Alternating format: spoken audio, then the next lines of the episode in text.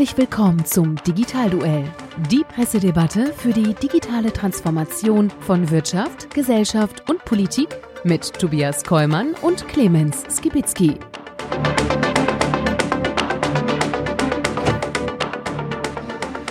Hallo und herzlich willkommen zum Digitalduell, unserer Pressedebatte rund um das Thema digitale Transformation in Wirtschaft, Gesellschaft und Politik.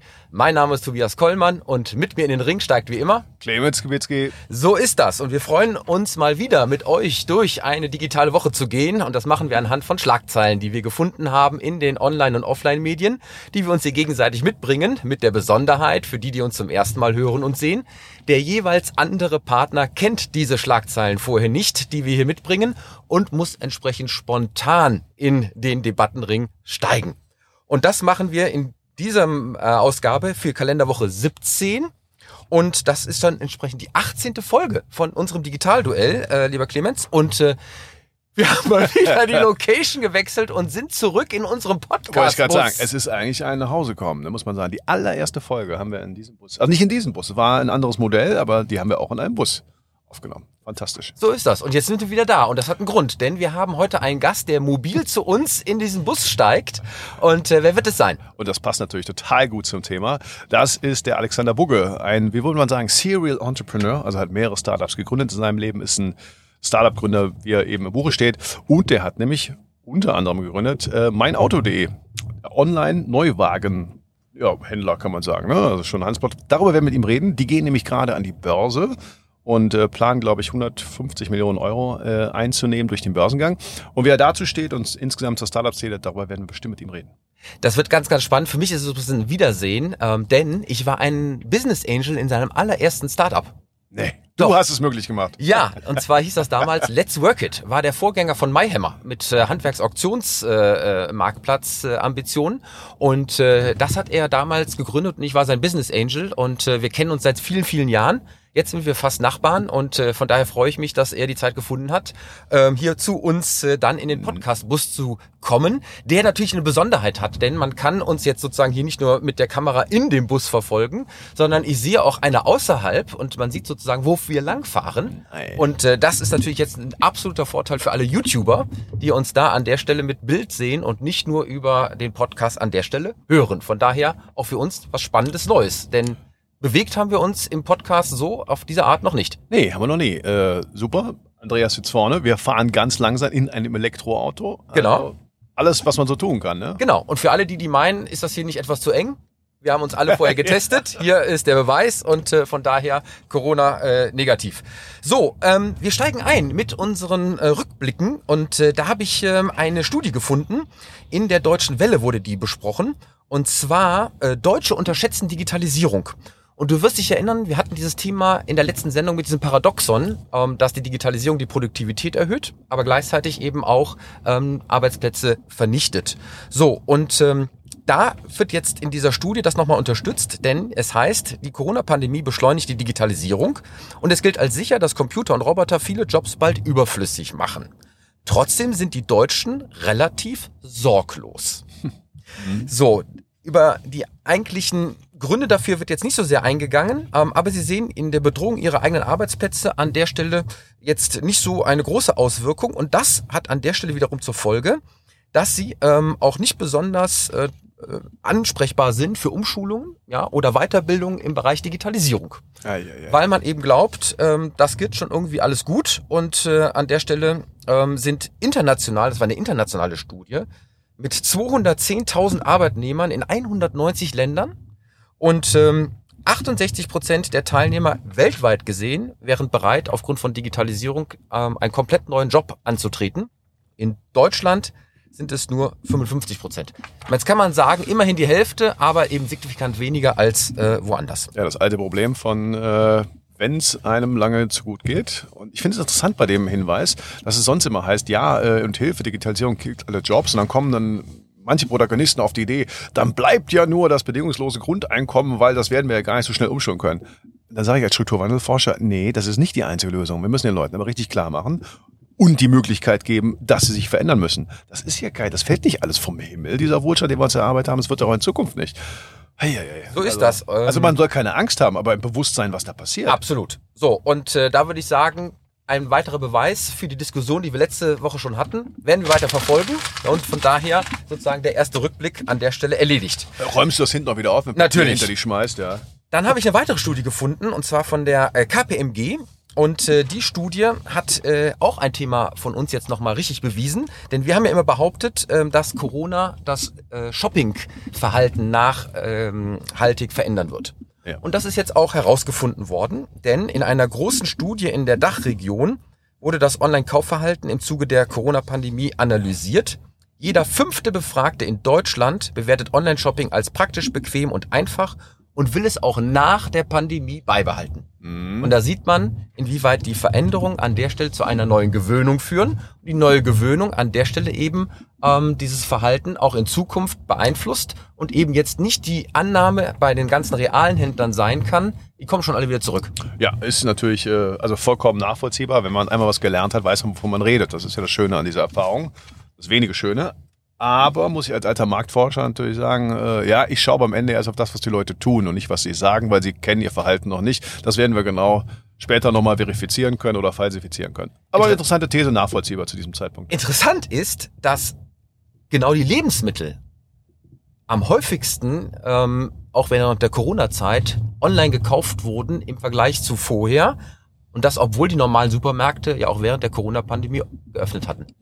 Ist fast auch nachvollziehbar, wenn ich sagen muss, die hatten ja offen und wenn ich überlege, dass in dem Supermarkt trotz Begrenzung auf Quadratmeter sehr oft sehr enge Stellen äh, passieren, also wo man dann doch schon gedrängt zusammenstehen, kann mir schon verstehen, dass Leute, die da sagen, ich habe da hohen Respekt vor, ich lasse mir lieber liefern. Kann ich verstehen.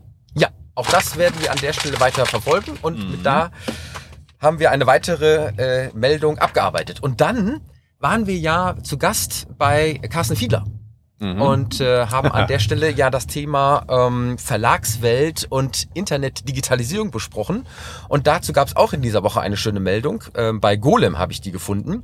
Bundesregierung stoppt Presseförderung in Millionenhöhe. Habe ich auch gefunden. Ja, das war mir klar. Ähm, und ähm, da war eben geplant, äh, das hat mir, glaube ich, auch in Ja, dem Gespräch genau, äh, angesprochen, deswegen bringe ich es hier nochmal. Die Bundesregierung hatte vor, die klassischen Verlage mit einem Millionenprogramm, 220 Millionen, zu unterstützen, damit die bei dem digitalen Wandel an der Stelle von ihren Printprodukten auf Online-Produkte umstellen können. Das ist natürlich sauer aufgestoßen bei den ganzen Online-Medien, die gesagt haben, dagegen werden wir klagen. Und äh, äh, die Auffassung war, dass diese geplante Presseförderung eklatant verfassungswidrig sei, weil sie eben einen speziellen, Ungleichbehandlung. genau, Natürlich. einen speziellen Verlag an der Stelle bevorzugen würde gegenüber die anderen, Ja, nicht nur die einen. schon online sind. Es geht ja genau darum, glaube ich, dass die ja gesagt haben, naja, äh, also die, diese Förderung zum digitalen Wandel beinhaltet vor allen Dingen das Paket, die ganzen pa äh, Zusteller zu bezahlen. Da muss man sich überlegen, da geht die Bundesregierung hin, führt den Mindestlohn ein, dadurch werden die ganzen, ähm, die darunter lagen meistens, äh, die, die Verteiler für die Zeitungen äh, völlig unbezahlbar. Und dann sagen sie, okay, dann müssen wir dafür eine Subvention haben, damit wir das weiter tun können. Argument ist, Leute, die eben nicht online nutzen können, die sollen mal weiter ihre Papierzeitung bekommen. Und das natürlich, also wenn man das so sieht, was schon ziemlich bekloppt ist, du führst eine Regulierung ein, um dann die nächste wieder subventionieren zu müssen, damit das weiterhin geht, was eigentlich nicht mehr finanzierbar wäre am Markt. Das ist schon irgendwie ordnungspolitisch eine Katastrophe. Dann geht man aber hin und sagt, nö, also wenn du was auf Papier liest, muss das, ist das mehr, ist das wertvoller, als wenn du das digital tust. Anstatt, äh, ja, das ist schon, da verstehe ich schon, dass die sagen, Paragraph irgendwas, Ungleichbehandlung geht nicht. Ja, auf alle Fälle, das Ding ist vom Tisch. Und wer ist enttäuscht? Die Verlegerverbände. Ja. Potzblitz. Das, ja, das ist jetzt. Also die haben wahrscheinlich auch damit geplant und haben sich wahrscheinlich auch in ihrer Lobbymacht wahrscheinlich ein bisschen äh, zu sicher gefühlt. Also, auch das Strukturwandel kommt irgendwann, Thema wenn's ist- logisch ist. vom Tisch. So, und lieber Clemens, Ich habe noch einen kleinen Nachtrag. du hast auch einen Nachtrag. Ja, ja, kleinen Nachtrag noch. Also das hätte ich auch ge- genommen, weil Sarah sagt, ich, wir haben oft geredet über eben Homeoffice, also Remote Work müsste man eigentlich sagen. Dieser Begriff ist ja wirklich, der ist ja nur rein deutsch. Und die äh, Google hat diese Woche ihre Zahlen abge äh, Google, also die Alphabet, die Google Mutter, genauso wie gestern Amazon und Facebook davor haben die unfassbare Zahlen abgeliefert. Aber spannend fand ich, dass Google ähm, zu den Konzernen äh, gehörte, genau wie Microsoft und andere im, im Valley, die halt letztes Jahr direkt haben, wir machen direkt bis Mitte 2021, äh, machen wir die Büros leer und machen nur äh, Remote Work, also dezentrales Arbeiten. Jetzt kommt aus den Quartalszahlen raus, dass die hochgerechnet aufs Jahr dadurch über eine Milliarde Dollar gespart haben. Das finde ich schon Wahnsinn, wo Wow. man halt sagt, zum Thema, oh, wird sich das weiter äh, etablieren, dass wir dann dezentral arbeiten, sage ich, ja, wenn die haben Rekordergebnis ihrer Geschichte eingefahren und gleichzeitig Geld gespart. Unter anderem auch Rekordergebnis deswegen, aber es war nur ein Teil. Das heißt, ich kann ja nicht sagen, nee, wenn wir offline einstellen, äh, dann verdienen wir weniger. In dem Fall der Internetkonzerne ist das eine Win-Win-Win-Situation auf allen Ecken. Wahnsinn. Mein lieber Clemens, das soll es mal für unseren Rückblick in dieser Woche Ja. gewesen sein. Aber du weißt, bevor wir jetzt richtig in das Digitalduell einsteigen, präsentieren wir wie immer unseren Sponsor und sagen herzlichen Dank für die Unterstützung. Vielen Dank. Das Digitalduell wird Ihnen präsentiert von Scala. Digital einkaufen? Scala macht es möglich. Mit Digital Signage. Scala steht für die digitale Transformation des Handels. Das Unternehmen entwickelt Marketingtechnologien für das optimale Einkaufserlebnis und ist der ideale Partner für den stationären Handel. In Deutschland und weltweit. Hier wird das Shopping digital. Informiert euch unter www.scala.com slash digitalduell. Ja, lieber Clemens, und damit kommen wir zur Runde 1. Gib her. Ja, gerne. Ich habe nämlich eine Schlagzeile, wie für dich gemacht, aus dem Handelsblatt, 28.04., wie Daten fühlbar wären.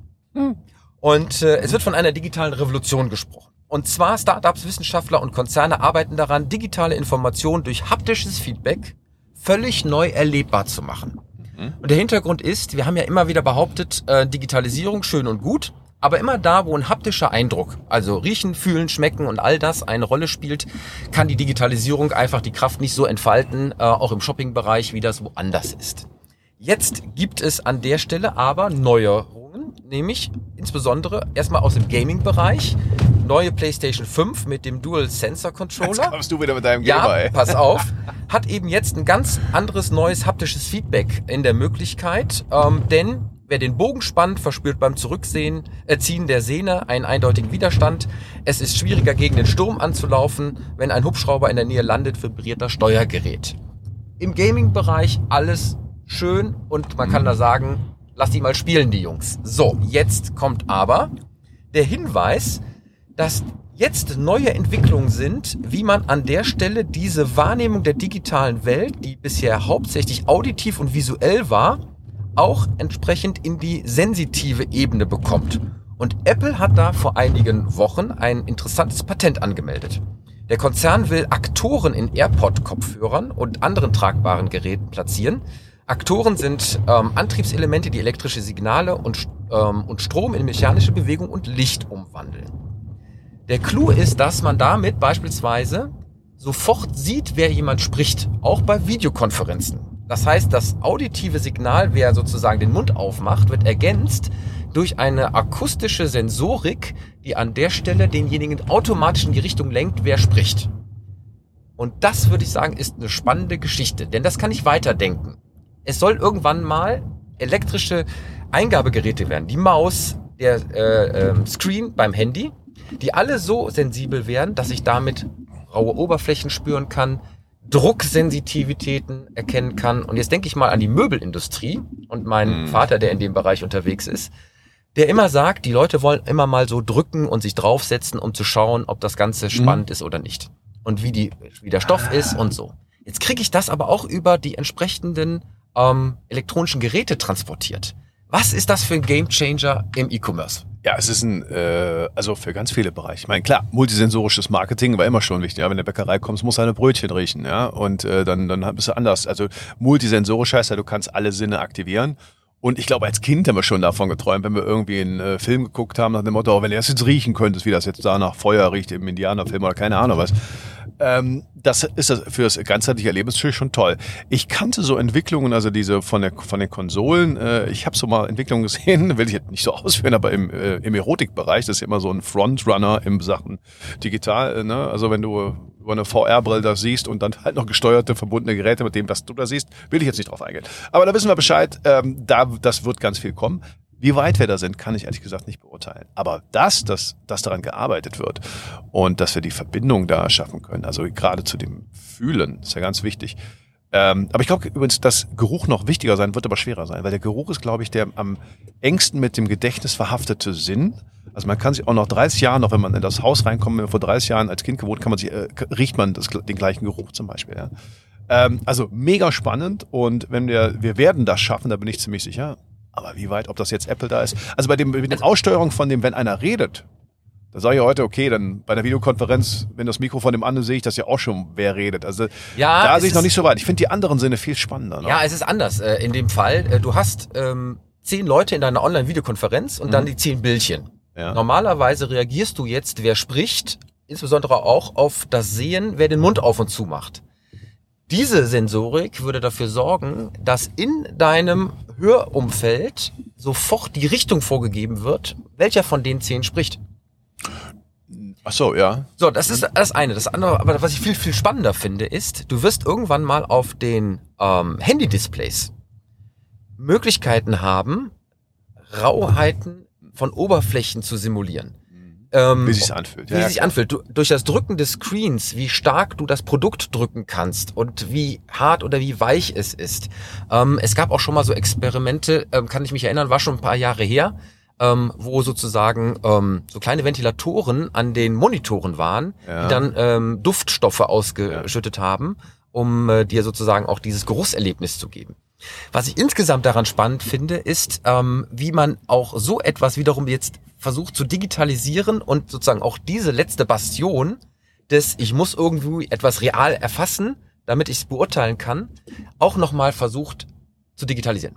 Ja, auf jeden Fall. Also, dass es zusammenwächst, ist klar. Also, ich habe zum Beispiel in, äh, einem Startup zu tun, ähm, McChill, da geht's halt darum, dass du eine, in, einer, in einer der besten Massagekabinen der Welt und schau, liegst, hast eine VR-Brille auf und liegst am Strand in Thailand. Das ist ja auch eine Verbindung. Das heißt, du musst halt immer sehen, okay, wie kriegen wir das insgesamt zusammen? Das eine ist praktischer als das andere. Es ist- wird mega spannend. Aber das Multisensorik, das, das so der Schlüssel für ganz viel sein wird, das ist klar. Ob es auf dem Handy geht, bin ich gespannt. Also mit dem Druck, also gerade mit dem Polstermöbel oder so. Aber warum nicht? Also, klar. Also äh, es gibt ja auch einen spannenden äh, äh, Case, nämlich du kennst diesen großen SUV, den Hammer. Mhm. Und der kommt jetzt neu auf den Markt als Elektrofahrzeug. Ja. Und wenn du den beschleunigst, das kann er übrigens jetzt in drei Sekunden von 0 auf 100, dann bekommst du in deinem Display ein Raketenstartsymbol eingezeigt. Elektronische Musik wird gespielt und der Sitz vibriert immer heftiger, passend zur Beschleunigung.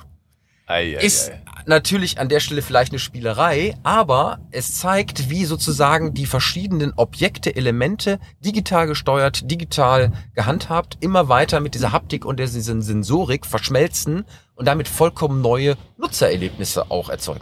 Absolut, aber wenn du gerade sagst, immer mit der Möbelbranche, ja, gehen wir nochmal hin. Heute, ich glaube ja, diese, diese Sachen, dass ich mir mit äh, Augmented Reality m- mein Wohnzimmer da im Schrank reinsetzen kann und so, das ist ja alles schon da, aber es ist nicht noch nicht so richtig der Game Changer. Die Sensorik könnte das verändern. In dem Beispiel mit dem Hammer muss ich eigentlich sagen, boah, ey, setz dich doch lieber dann echt in den Simulator, weil die Riesenbatterie, die da rein muss, äh, um, um das Ding so zu beschleunigen, ah, weiß ich nicht, mach das mal als VR-Erlebnis. Würde ich jetzt sagen, so wenn man die Ganzheitlichkeit betrachtet. Äh, aber klar, dass sich einige Leute das leisten werden, ist, ist, ist logisch. Also, es wird sehr, sehr spannend sein. Technisch absolute Herausforderung, ja, weil das Gehirn reagiert viel schneller auf den Ja, Tastsinn, natürlich. als das die Augen tun. Wusste ich an der Stelle auch nicht. Und ähm, diese entsprechenden Fühlen von Temperaturunterschieden, Druck, Dehnung, Vibration geht in Millisekunden an das Gehirn. Ja, und man kann die Augen zumachen und damit diesen Sinn ausschalten. Aber diesen haptischen Tastsinn oder dieses Fühlen wirst du nie ausschalten können und wird dich immer begleiten und ist an der Stelle sozusagen die Königsdisziplin in dem Adressieren von äh, entsprechenden Informationen. Und das muss auch noch in Echtzeit sein. What a time to be alive, sagt man doch so schön. Ne? Ja. Äh, Ich bin immer mal wieder fasziniert. Also bei allem, was da irgendwie gerade, was vielleicht nicht so prosperierende Zukunft hat, ich bin fasziniert, wie sich die Welt da verändert. Ja, das Tasten ist übrigens deutlich komplexer als das Sehen und da wir am Anfang äh, äh, uns Vergessen, ja, vergessen stimmt. haben, uns Ei, eine ei, schöne ei, Sendung zu wünschen, holen wir das an der Jetzt Stelle nach. So, da kriegst du meine So Schlagzeile um die Ohren Hau gehauen. rein. Also Corona ist natürlich wieder ein Beschleuniger für ganz, ganz vieles. In dem Fall geht es um eine Erhebung bezüglich des Influencer-Marketings. Wir hatten das Thema schon an mehreren Stellen, ne, wissen das ja, da sind halt super viele Leute mit YouTube und Instagram und TikTok und ich weiß nicht was alles und die hören ganz viele Leute zu. Das sind ja eigene Kombinationen zwischen Marken, Kanälen, da wo wir vorne Trennung haben. Ich buche einen Sendeplatz zwischen einer Sendung, die ein anderer produziert und so weiter.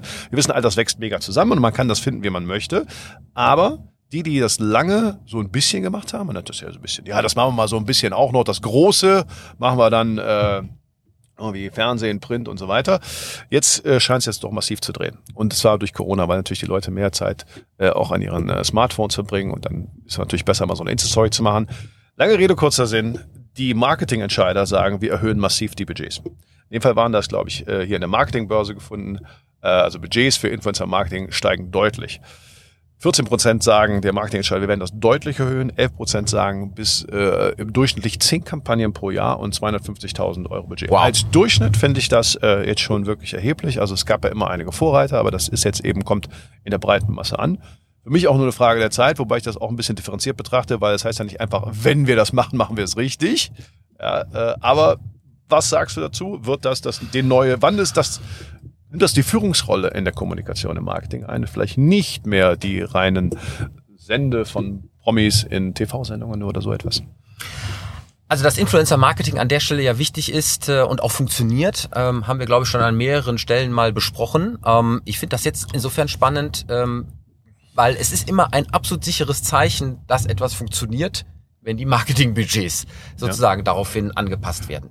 Und äh, ja. ist das so? Ja, weil. Das zeigen, dass es funktioniert? Ja, weil man würde nichts investieren in etwas, was nicht funktioniert und nicht eine Response bringt. Da glaubst du aber sehr stark an die Werbewirkungsforschung. Ja, glaube ich an der Stelle. Und zwar deswegen, lieber Clemens, weil mm. im Gegensatz zu den anderen traditionellen äh, Werbeformaten, Plakate etc. pp, kann ich ja hier konkret messen, was dabei herauskommt. Ja. Ich sehe äh, äh, konkreter zumindest. Ja, ich sehe die äh, konkreten Klickzahlen, ich sehe die Verkaufszahlen und so weiter und so weiter. Das heißt, ich habe ein deutlich besseres Gefühl, warum das funktionieren kann oder nicht. Und dann kann ich auch es aussteuern und kann sagen, deswegen gebe ich dort mehr Budget rein, weil ich dort eben messbare Ergebnisse bekomme, im Gegensatz zu anderen Dingen, wo es ein bisschen so ein Gefühl ist. Das ist übrigens der einzige Grund, warum ich aus den TV-Spots im Fernsehen immer noch nicht online bestellen kann. Die Technik dafür wäre schon längst da. Mhm. Aber die Fernsehsender versuchen das mit Klauen zu verteidigen, weil sie dadurch messbar wären. Mhm. Du kannst mir heute nicht erklären, warum, wenn ich einen Fernsehspot sehe, ich nicht über ein Handy, was akustisch das wahrnimmt, sofort bestellen könnte. Oder warum da nicht irgendwo ein Knopf ist, ja, den ich drücken kann, um zu bestellen. Das machen die nur, um nicht an der Stelle in diese ähm, erfolgsabhängigen Werbeformen reinzukommen, oder? Exakt so ist es. Ja und nein. Ich muss mal den ersten Teil deiner Aussage ein bisschen mal äh, duellieren. Ja. Weil sonst, ja, die würden das Geld nicht hinschiffen. Vorher haben die aber genau das gemacht. Vorher, ich bin ja, ich bin glaube ich der einzige, ich weiß nicht, korrigiere mich jemand, der einzige Wirtschaftshistoriker, der auch Marketingprof ist. Und ich habe mich das immer gefragt, warum die eigentlich dieses Kaffeesatzlesen der klassischen Medien, diese Werbewirkungsforschung, war für mich vorher, also das ist heute, also heutige Maßstäben absurd, aber wie lange das noch hält.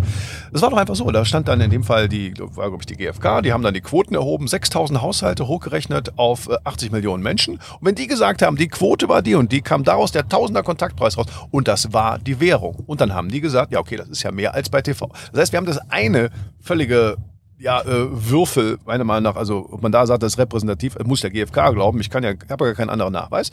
Und das, ja, das bringt aber mehr als äh, Print. Das haben die ja auch geglaubt und haben die Marketingbudgets deswegen dort in diesen Leuchtturm der Medienwelt, hat man damals gesagt, reingesetzt. Also insofern, dass du, da, der Indikator, dass die das Marketingbudget dahin shiften, zeigt, dass das funktioniert, sage ich, nee, zeigt auch, dass es vielleicht keine Alternative gab und die andere Alternative noch schlechter messbar war. Am Ende konntest du würfeln und eine Frage des Glaubens, ob dann es Print, Radio, TV waren, alle gleich schlecht messbar. Und ich erinnere mich, jetzt kommt, jetzt kommt die Geschichte eines Menschen, der schon lange dabei ist. Du kannst dich erinnern, der Vorgänger der Demexco, das war die OM Irgendwas oh, OMG ja. in Düsseldorf. Ja, ja, ja, stimmt. Und das war so, als ich mich mit dem Thema, ich hatte gerade 2006 ein Buch geschrieben, Community Marketing und 2007 das Buch Social Commerce. Heute Normalfall, damals völlig bekloppt. Also haben mir gesagt, was soll das?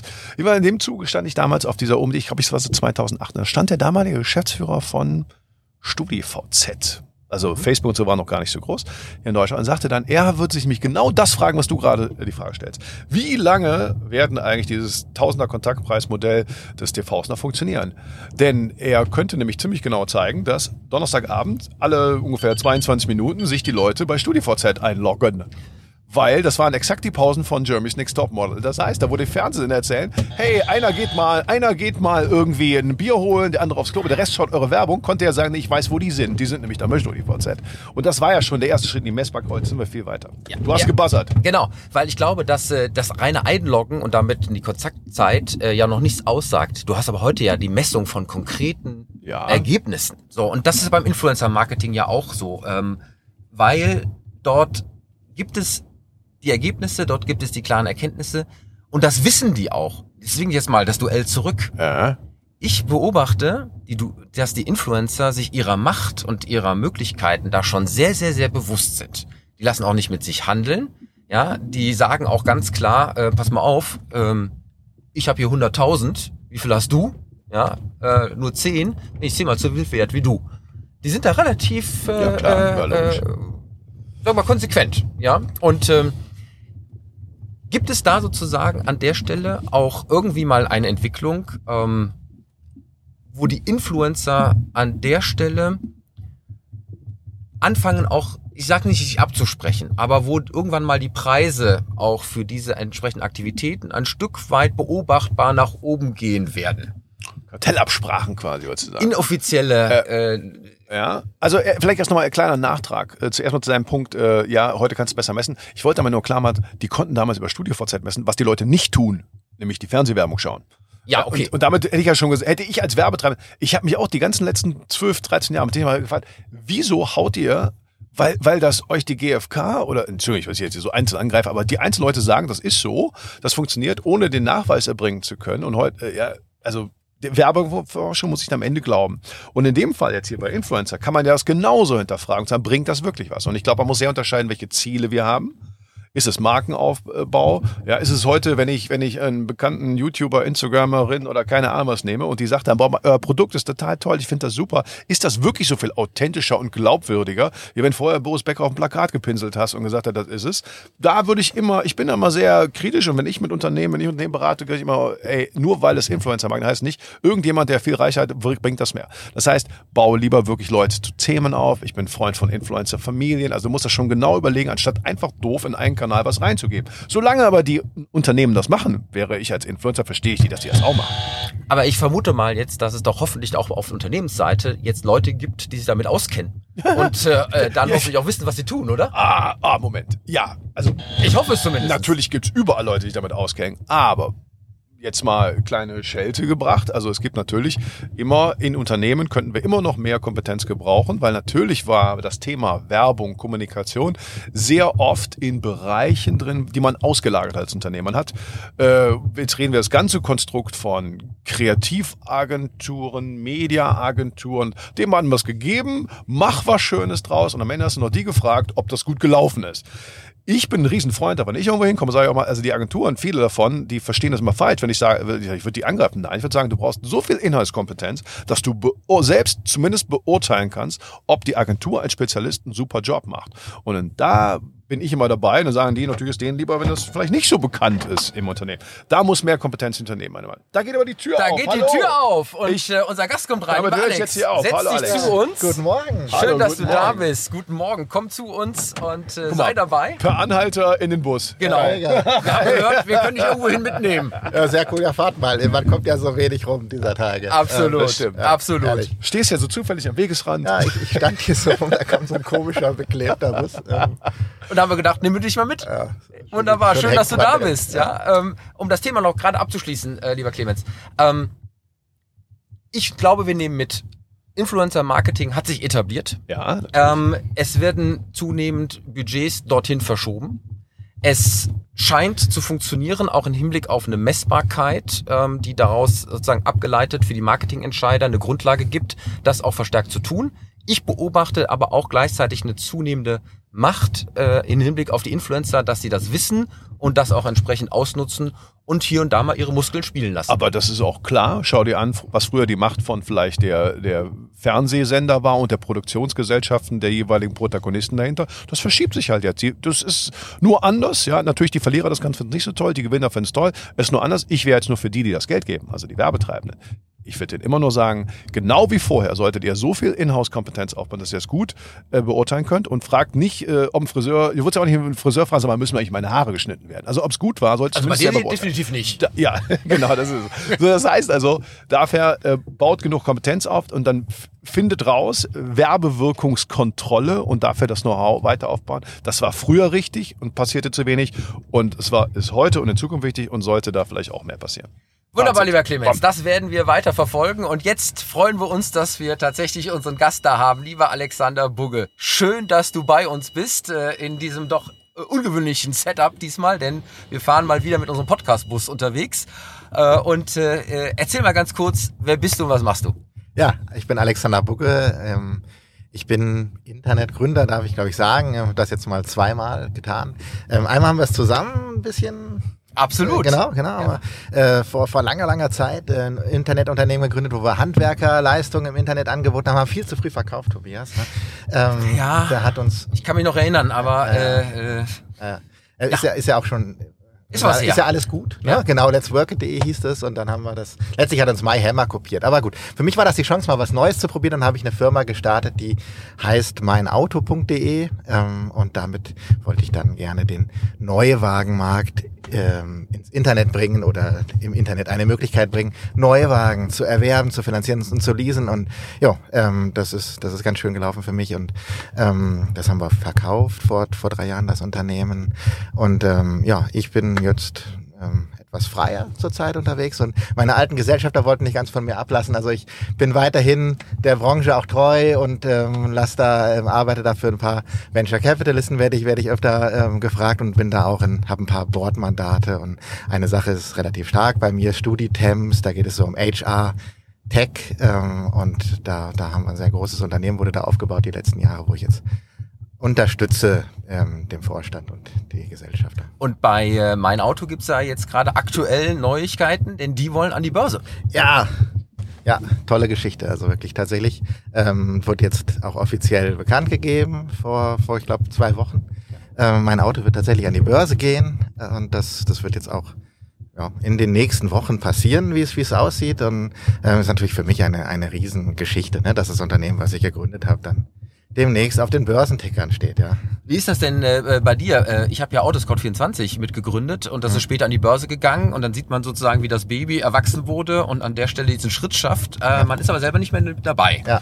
Ähm, das ist jetzt bei dir ähnlich. Ähm, was, was macht das mit dir? Also wie, wie schaust du sozusagen als Gründer, der dieses überhaupt in die Welt gesetzt hat, jetzt ähm, auf eigentlich so die Krönung, die man ja oftmals damit verbindet. Ähm, aber man ist nicht mehr so im Driver Seat. Kommen die Kinder noch vorbei? Tatsächlich, das Kind meldet sich ab und zu nochmal. Ja. Ähm, das, das ist schon so, aber ja, es ist richtig. Ähm, auf dem Driver Seat bin ich äh, überhaupt gar nicht mehr. Nein. Ähm, und das ist aber auch total okay für mich. Das hatte ich so gewählt, nachdem ich da mit der Firma mein Ziel erreicht hatte. Wir haben es damals an Private Equity verkauft, Ende 2017. Und ähm, ich habe ja dann auch noch etwas weiter gemacht, habe es dann aber an das neue Management übergeben und ich finde das fantastisch, dass die das jetzt schaffen. Dieser Börsengang ist natürlich dann auch eine tolle Leistung des neuen Management und zeigt dann eben auch, dass dieses Baby in guten Händen gelandet ist und es weiter geht mit diesem Baby weitergegangen ist schon und jetzt durch diesen Börsengang finde ich eigentlich auch natürlich toll für die Firma, weil durch den Börsengang kommt frisches Geld in die Firma rein. Also sie wird nicht einfach von einem Private Equity zum nächsten verkauft, was passieren kann, sondern sie ähm, ja, es werden jetzt ein paar Shares abgegeben, aber es wird eben ja auch signifikant ähm, eine Kapitalerhöhung stattfinden. Das heißt, dieses Baby muss also weiter wachsen, ist dazu verdammt und hat da auch alle Möglichkeiten zu. Und ich habe da große Freude dran, bin auch noch ein bisschen beteiligt, ist auch schön für mich, aber ähm, habe natürlich auch ganz große Befriedigung, das dann zu beobachten. Es ist total okay für mich, dass ich jetzt da nicht am Driver Seat sitze, was auch manchmal auch Vorteile hat. Ne? Lieber Alex, du hast uns eine Schlagzeile mitgebracht, wie äh, verabredet. Und Ja. äh, wir sind schon ganz neugierig, worüber wir jetzt mit dir diskutieren dürfen. Ja, ja, ja, ja. Ich habe hab mir, hab ein bisschen Mühe gegeben zu schauen und dann habe ich tatsächlich etwas gefunden, was mich persönlich ein bisschen berührt hat, ähm, weil, ich, weil ich damit auch viel zu tun hatte. Und zwar habe ich das ähm, ähm, am 28.04. bei Focus Online gelesen.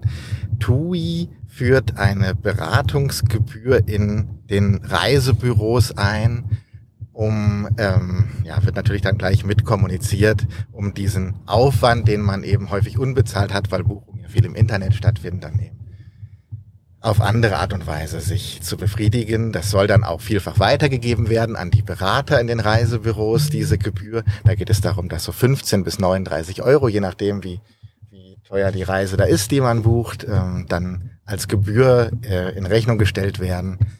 Und ähm, das führt jetzt TUI ab Mai dann ein. Und ähm, ich finde das, finde das einfach eine, eine relativ spannende Geschichte, wie jetzt diese Channel-Konflikt da weitergeht. Ähm, und ähm, ein Toursprecher wird damit zitiert, die Zeit wäre jetzt reif, so eine Maßnahme durchzuführen. Es ist auch ein gewisses Risiko, sieht man auch, aber die Zeit wäre jetzt reif. Und ich frage mich jetzt, okay, ist die Zeit jetzt wirklich reif? Ich meine, wir haben auch in anderen Branchen Bezahlmodelle jetzt gesehen, wo wir es schon fast nicht mehr vermutet hätten, wie so Spiegel Plus und diese ganzen Pressesachen, wo man jetzt eben Paid Content dann doch auch offenbar erfolgreich teilweise platziert.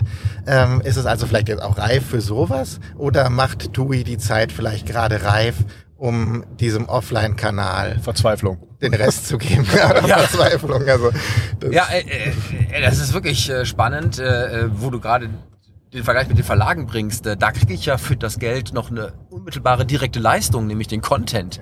Hier kriege ich ja eine Hinführung auf ein mögliches Produktgeschäft, sprich eine Reise, wo ich aber am Ende ja immer noch die Wahl habe, es anzunehmen oder nicht, im Hinblick auch auf eine Beratung. Aber für die Beratung habe ich ja dann trotzdem eine Geldausgabe. Da frage ich mich, ähm, was ist da der Gedankengang, wenn ich gleichzeitig das über online und dann ja auch dort die neuen digitalen Avatare und Beratungsgeschichten und Online-Chats kostenlos bekomme? Das ist vor allen Dingen, ich finde, der Vergleich ist wahrscheinlich zu den Bankfilialen ein bisschen ähnlicher. Ne? Also die Banken haben ja auch mal argumentiert, ja, und aber wir haben den ganzen Service-Dings da vor Ort. Da habe ich immer gesagt, Leute, tut mir leid, ich brauche aber die, mal, euch in 99 Prozent der Fälle nicht. Für eine Online-Überweisung brauche ich keine Beratung und ich werde das Ding auch nicht Papier da abgeben. Ja, deswegen werden aber auch gerade die Gebühren für die Girokonten erhöht, damit äh, der entsprechende Ja, aber da würde ich ja, bin ich ja auch im weltweiten Einnahmestrom noch Ja, die versuchen an allen Stellen auszuquetschen. Das ist aber, glaube ich, sehr äh, nachteilig, weil ich zahle ja schon irgendwie, also ich glaube, die Ausdifferenzierung für Einzelleistungen wird dadurch natürlich gefördert. Ich verstehe die Reisebüros und ich muss auch sagen, warum, also ich weiß nicht, wie es bei euch ist, aber ich glaube, dass immer die Leute, die jetzt sehr normal, für die das Web die normale Welt ist, die werden nicht für einen Flug buchen ins Reisebüro gehen. Tja, Es gibt aber die Leute, die vielleicht sagen, Mensch, ich war da noch nie, ich vertraue darauf, dass sie mehr Ahnung haben, mir das zusammenzustellen. Das ist ja auch in der Tat eine Serviceleistung, muss ich sagen, für die ich auch bereit bin zu bezahlen, wenn ich selber keine Lust habe. Bei mir wäre das so im Bereich vielleicht Erlebnisreisen, also ich Nordpol oder irgendwie sowas, da würde ich das wahrscheinlich auch machen. Aber sagen wir, diese Standardpakete, die doch total klar sind, da glaube ich nicht, dass sie es bekommen und das wird dann der Tod werden. Ich glaube, dass die es kann ja sein, dass die Berat, dass die äh, diese äh, Beratungsgespräche vor Ort dann eben nur eine gewisse Klientel bekommen, die das noch sehr schätzen und die wirklich das zusammengestellt haben wollen. Weil, weil wir- du und ich, wir würden ja wahrscheinlich hingehen und sagen, immer, Ja. ich brauche nicht die, die, den Menschen im Reisebüro, der mir sagt, wie der da in Ägypten ist, weil der vielleicht auch mal auf einer Reise da war. Also ich habe ja die Bewertungen von Leuten, die, also Ja, aber ich frage mich gerade ernsthaft, wenn das die TUI macht Ja. und die anderen machen es nicht, wohin geht denn die Beratung äh, in dem Laden? Also ähm, nach dem Motto, ich habe jetzt hier mehrere Angebote, wenn ich sie aber für die TUI berate, muss ich ihnen 15 Euro abnehmen und wenn ich das für eine andere Mhm. Gesellschaft mache, ist es kostenlos. Ja, das, das ist tatsächlich, also es, es hat wohl jetzt letztens diese DER oder DER, DER, die haben damit wohl angefangen ähm, vor, vor kurzer Zeit und TUI will da jetzt eben scheinbar diesen Zug auch mit verstärken. Ne? Ähm, aber ich, ich sehe da eigentlich diesen Punkt, wie, wie ihr das gerade dargestellt habt. Also ähm, man kann für eine Beratung sicherlich Geld verlangen, aber ähm, ich glaube, man kann immer genau dann Geld verlangen, wenn man einen Mehrwert bietet. Und, und wenn es eben passiert, dass die Leute online buchen, weil das jetzt ein Flug ist, weil er so einfach ist oder weil man auch eine andere Reise hinkriegt, dann buchen die Leute online, weil es für sie scheinbar das Beste ist. Und dann da jetzt zu künstlich eine Gebühr reinzutun aus dieser Defensive Research Offline-Purchase online, das habe ich übrigens meistens umgekehrt erlebt. Ich habe das im Autohandel ja harte Konflikte mit dem Autohändlern darüber ausgetragen, aber da, da muss man durch und dann buchen die Leute vielleicht trotzdem in einem Teil offline, weil die Beratung gut war, dann konvertiert das auch und wenn das dann nicht klappt, dann klappt es nicht. Dann muss man sich zurückziehen auf diese komplexeren Reisen, wie du es gerade beschrieben hast, vielleicht mal in die Arktis oder sonst wohin.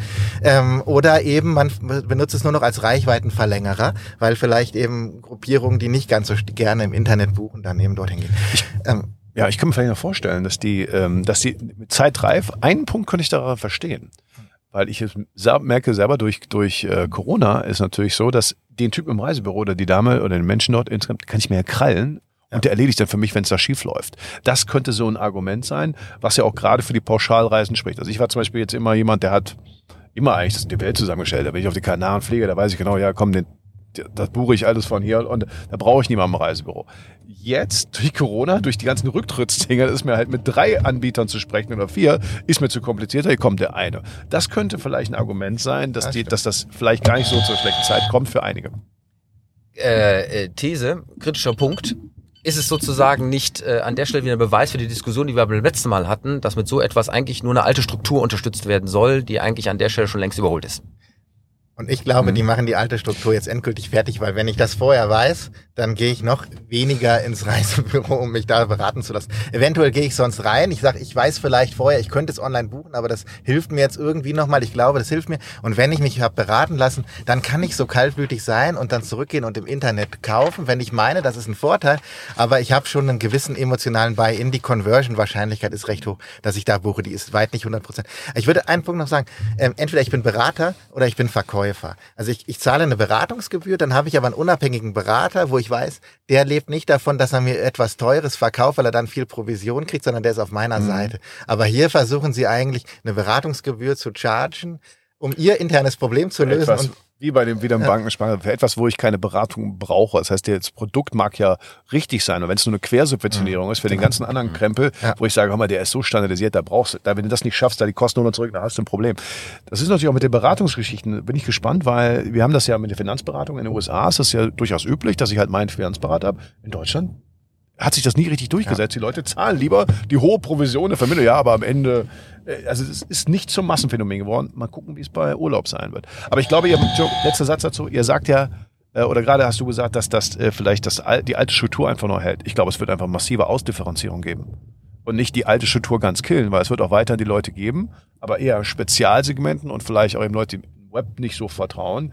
Und da wird es viel weniger von geben. Aber ich würde ja mal sagen, schaffe es den Menschen, der da vor mir sitzt, ob das online oder offline ist, der, der Typ, den ich mir krallen kann oder dem ich vertraue, dass das stimmt, versuche den on und offline insgesamt das, darum Produkt zu machen. Aber brauche ich nicht für eine Flugbuchung.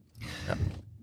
Ich glaube, den brauchen wir jetzt nichts hinzuzufügen, denn das ist äh, etwas, was wir alle so mehr oder weniger unterschreiben können. Ähm, aber äh, wir haben ja auch immer noch eine Gegenschlagzeile für den Gast, mhm. ja, die ich an der Stelle natürlich auch unterbringen möchte. Ähm, und zwar aus der Welt, äh, 26.04.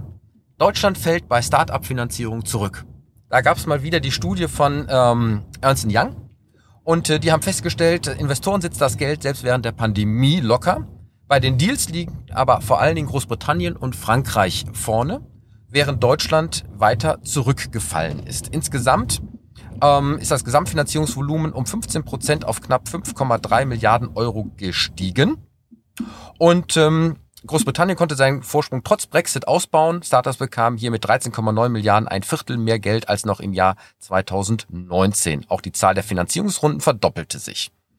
Auch Paris hat äh, gewonnen. Verlierer ist Berlin. Denn dort sind die Finanzierungen an der Stelle zurückgegangen, sowohl in der Menge als auch in der Höhe. Und ähm, ich komme nicht darum, einen erfahrenen Internetentrepreneur, der gerade äh, sozusagen sieht, wie sein Baby an die Börse geht, zu fragen, wie kannst du das erklären? Wie schätzt du die Lage insgesamt ein? Und ähm, was müssen wir tun, damit auch die Finanzierungsrunden bei uns an der Stelle wieder einen signifikanten äh, Sprung nach vorne machen? Das, das, ist das ist ein spannender Vergleich natürlich. Ne? Also Deutschland fällt im internationalen Vergleich immer noch hinten ab. Ja? Ähm, tatsächlich jetzt genau, wo du mich fragst, ähm, ich kann das jetzt, sag ich mal, etwas zeitlich vergleichen, nicht regional. Und wenn ich überlege, wo wir mit meinem Auto.de gestartet sind 2007 oder 2004, wo wir uns im Handwerkerbereich auch recht erfolgreich am Ende verdingt haben, ähm, da war das ja noch eine völlig andere Welt. Und, und wenn ich, wenn ich mir das heute anschaue, jetzt mal nur in Deutschland im zeitlichen Vergleich, dann muss ich aber auch mal sagen, auch mal eine gute Nachricht, hier hat sich eine Menge getan. Ja? Also offenbar, dieser Vergleich zeigt, es ist, es ist immer noch Luft nach oben, aber ähm, ich sehe tatsächlich ein, ein deutlich gewachsenes Finanziererumfeld, die hochprofessionell agieren, die viel, auch recht früh relativ viel Geld mit einer gewissen Risikobereitschaft bereitstellen. Also, Aber wir holen damit nicht auf. ja. Und zwar deswegen, weil die anderen ja nicht stehen bleiben. Die entwickeln sich ja auch weiter. Das heißt, relativ gesehen und absolut äh, ist an der ein Unterschied. Ja. So. Und weltweit muss man sagen, also wir sind die viertgrößte Volkswirtschaft der Welt. Wollten wir diesen, diese Relation erhalten, also damit auch unseren Wohlstand erhalten, dann sind wir natürlich weltweit sowieso hinten dran, wenn wir jetzt sogar innerhalb Europas müssten, also da verlieren, also gleich ähnliche Standardbedingungen, dann ist das für mich schon so ein Zeichen, Leute, achtet mal drauf hier. Die Frage ist, wer zahlt in 20 Jahren diesen Sozialstaat hier? Wobei ich glaube, ähm, wir müssen da auch bei den, viel mehr noch bei den Gründern ansetzen. Also wir brauchen Gründer, wir brauchen Geschäftsideen. Ich, ich habe das Gefühl, das ist viel mehr der Engpass. Also wenn ich, ich habe sehr gute Kontakte weiterhin in die VC-Branche und erlebe da eigentlich mehr Leute, die die nach gutem Geschäft lechzen, die, die kennen sich aus, die, die machen, weiß Gott nicht jede, jede Sache, die sie machen könnten, aber die sind permanent auf der Suche nach guten Möglichkeiten. Ich, ich fürchte, dass, dass der Engpass sehr stark auf der Seite ist.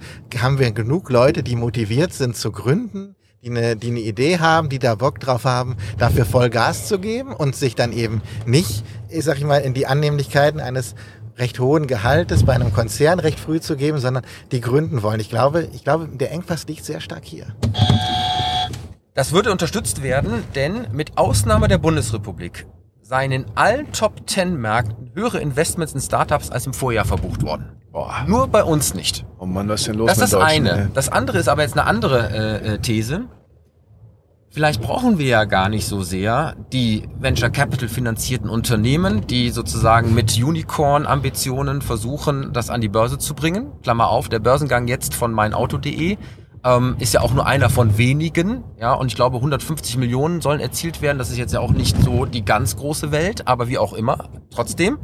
Ähm, ist es dann nicht vielleicht eine Frage, ähm, wenn uns das hier an der Stelle nicht gelingt, brauchen wir nicht eine andere Form von Startups? Brauchen wir nicht eine andere ähm, Ausprägung, die an der Stelle vielleicht, und du hast auch da die, die Gattung schon gehört, der Zebras, ja, die sozusagen nicht unbedingt immer mit IPOs und Wachstum und VC-Kapital durch die Decke knallen wollen, sondern vielleicht lieber eher nachhaltig in der Ruhe, aber renditeorientiert einfach eine gesunde Basis für unser Ökosystem schaffen.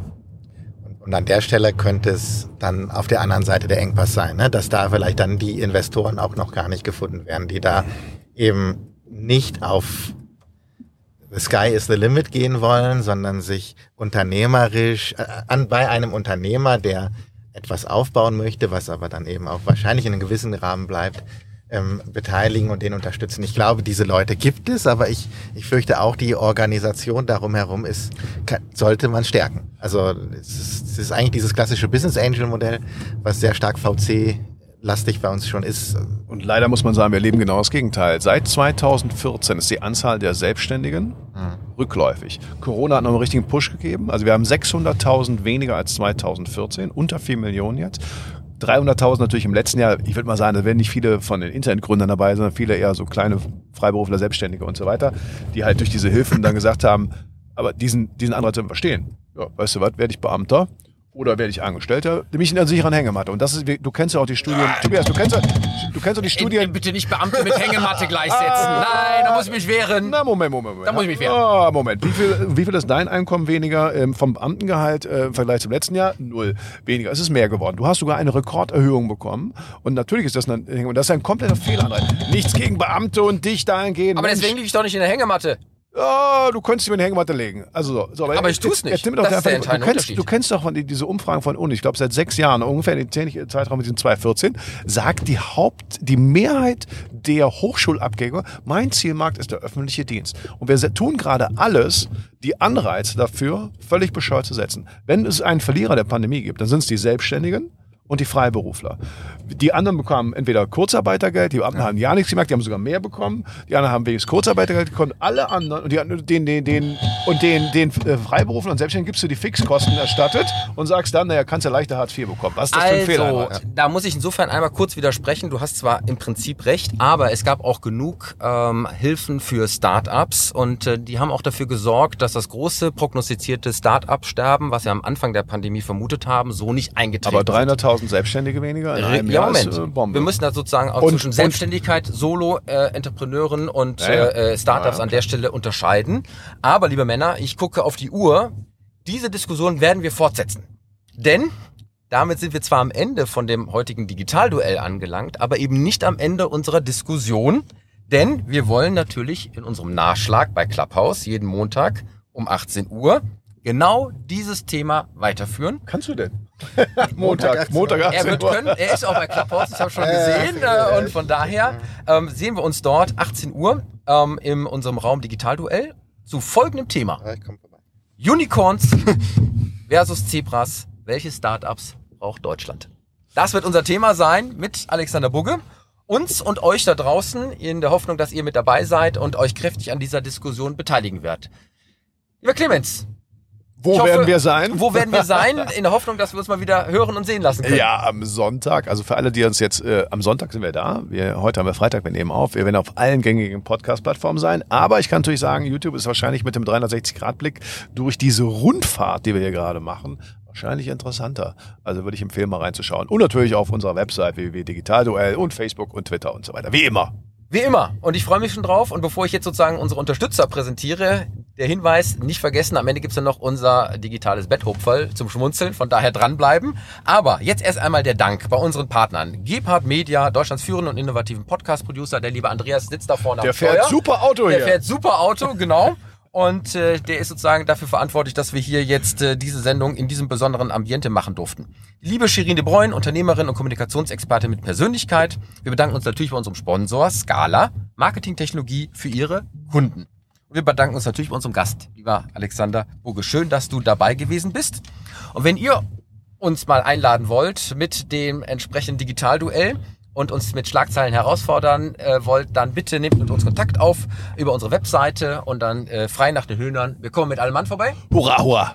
Und ihr könnt euch uns weiter Zuschauerfragen stellen. Ähm, bitte nehmt dazu die E-Mail-Adresse frage.digitalduell.de und dann könnt auch ihr mehr oder weniger virtuell zu Gast in dieser Sendung sein und uns mit einer Schlagzeile herausfordern. Last but not least, unsere Titelmelodie kommt von musicfox.com.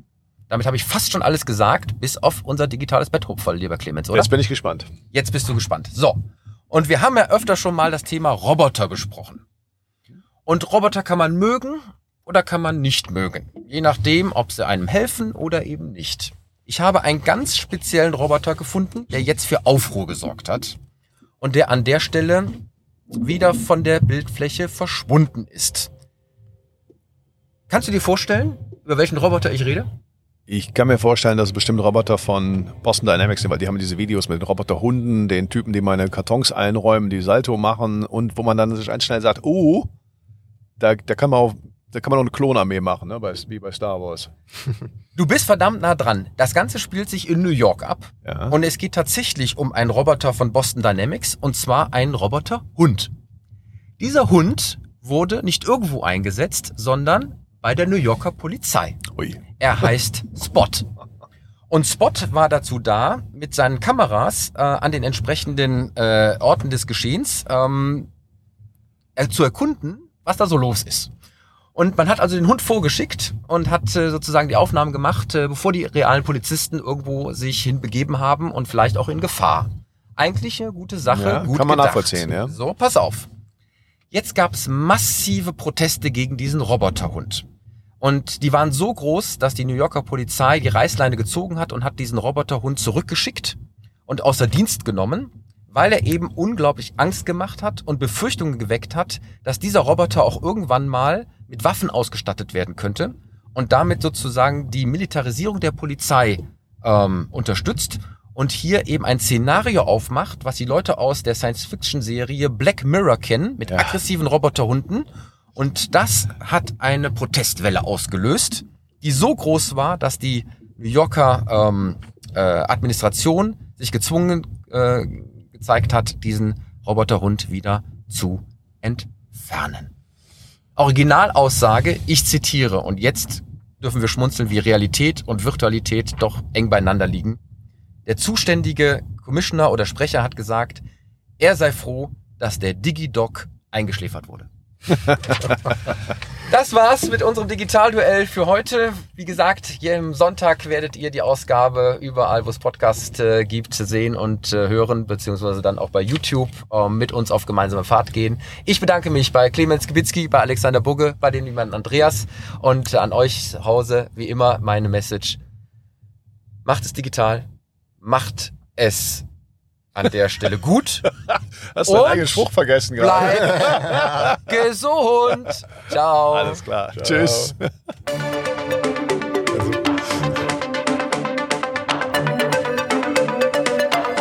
Das war das Digitalduell, die Pressedebatte für die digitale Transformation von Wirtschaft, Gesellschaft und Politik mit Tobias Kollmann und Clemens Skibitzky. Alle Folgen dieser Sendung finden Sie auf unserer Webseite digitalduell.de, auf allen bekannten Podcast-Plattformen und natürlich bei YouTube. Diskutieren Sie auch mit uns bei Twitter unter dem Hashtag Digitalduell.